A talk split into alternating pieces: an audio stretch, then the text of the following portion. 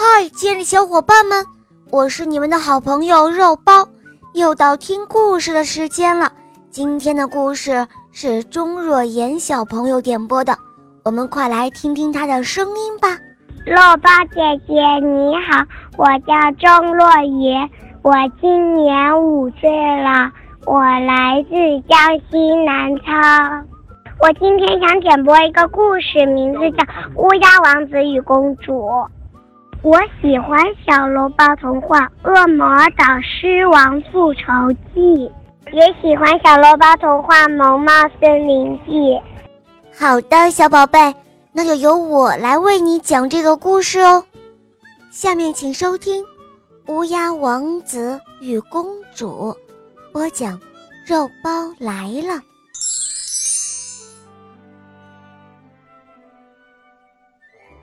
从前有三个公主，她们个个都是年轻又漂亮的。虽然最小的那位公主长得不及两个姐姐美，但是她却是三个姐妹当中最讨人喜欢的。离公主们居住的宫殿大约半里路的地方，有一座城堡。这个城堡啊，一直都无人居住。它像一座废墟，而四周却开满了鲜艳的花朵，成了美丽的花园。小公主呢，她会经常在这里散步。有一天，小公主在一棵树下来回的散步，有一只黑色的乌鸦从眼前的玫瑰丛里窜到她的面前。可怜的小东西受了伤，它身上流着血。善良的小公主见它这样可怜，她非常的伤心。这时候，乌鸦对小公主说：“其实我不是一只乌鸦，而是一个英俊的王子。公主，要是你喜欢我，就可以把我拯救出来。但是……”你必须和亲人道别，到这个破旧的城堡里和我作伴。这里面有一间屋子可以居住，里面有一张金床，在那儿你的生活都要自理。记住，在夜里，不管你看到什么或者听到什么，都不能叫出声来。只要你叫出一声来，我所遭受的痛苦就会加倍。于是，善良的公主很快就离开了家人，她住进了这个破旧的城堡中。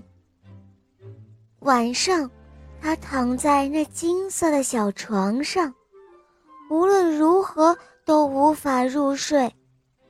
夜深了，她似乎听到有人朝走廊这边走来，不一会儿，门就开了。有一群陌生的怪物走进了房间，他们将壁炉里的火点燃，接着把一大锅沸腾的水放在上面。做完这些之后，他们靠近公主睡的床，朝着她尖叫，还把她拖到锅炉边。公主被吓得几乎要晕过去了，但是。他记得乌鸦王子说过的话，所以他没有发出一丁点儿的声音。突然，公鸡打鸣了，所有邪恶的灵魂顿时就消失了。天亮的时候，乌鸦出现了，它在屋子里欢快地飞着，感谢公主的勇敢和善良。小公主的姐姐对此非常的好奇，于是她就来到这个破旧的城堡来看望她的妹妹。她极力要求和小公主一起睡在金床上，她要和她睡一夜。好心的小公主同意了。到了半夜，那些怪物又来了，于是。小公主的姐姐被吓得大叫了起来。从那以后，小公主一直坚持一个人过夜。她白天孤身一人，晚上又要受到怪物们的惊吓。要不是她足够勇敢，她一定会被吓破胆的。而乌鸦每天都会来感谢她。就这样，整整过了两年。有一天，乌鸦来告诉公主，她说：“亲爱的小公主，还有一年时间，我的魔咒就可以解除了。到时候，我的七年之期就会结束。但是，在我恢复人形、接受我父亲财产之前，你必须去当一个奴仆。”于是，小公主又同意了。她当了整整一年的女仆，虽然她年轻又漂亮，但还是遭受了虐待。她吃了很多的苦头。有一个晚上，她正在纺线，白皙的小手又酸又痛。突然，她听到身后传来沙沙的声音，在这中间，还夹杂着狂喜的叫声。接着，他看到一个英俊的年轻人站在身边，跪倒在他的脚下亲吻他。亲爱的公主，我就是那个王子。他说：“我被魔法变成了一只黑色的乌鸦，经受了各种最残酷的折磨。是你用自己的善良和勇敢救了我，和我一起去我的城堡吧。”我们会在那儿幸福快乐的生活。于是，公主随着王子回到了那个曾经让她受苦受难的城堡。城堡已经被重新布置过了，完全不是原先的样子了。王子和公主就在那儿过上了幸福美满的生活。